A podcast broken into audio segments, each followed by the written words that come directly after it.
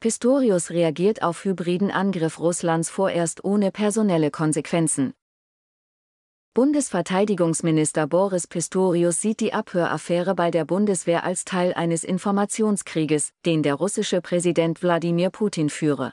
Es handelt sich um einen hybriden Angriff zur Desinformation, es geht um Spaltung, es geht darum, unsere Geschlossenheit zu untergraben, sagte Pistorius am Sonntag in Berlin.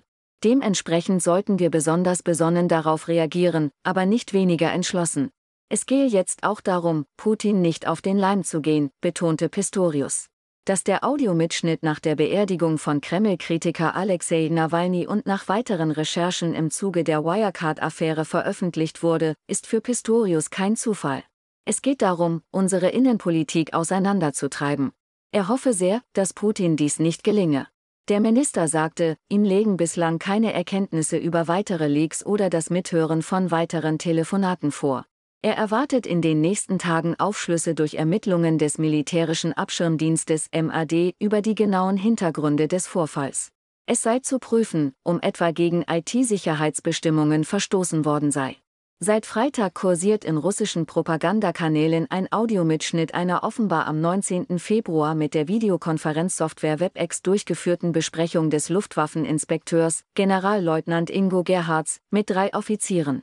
Darin ist zu hören, wie sie über den möglichen Einsatz deutscher Taurus-Marschflugkörper in der Ukraine sprechen.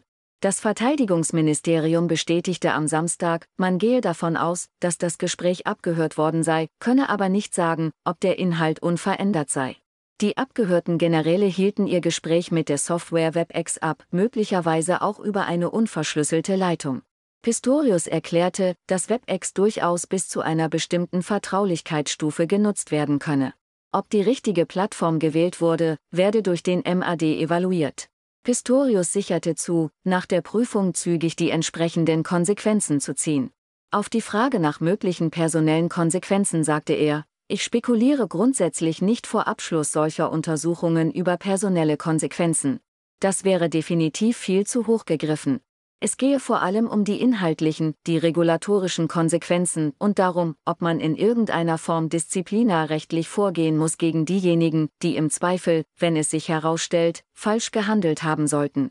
Bundeskanzler Olaf Scholz, der eine Taurus-Lieferung an die Ukraine wiederholt abgelehnt hat, hatte am Samstag von einer sehr ernsten Angelegenheit gesprochen und eine rasche Aufklärung angekündigt.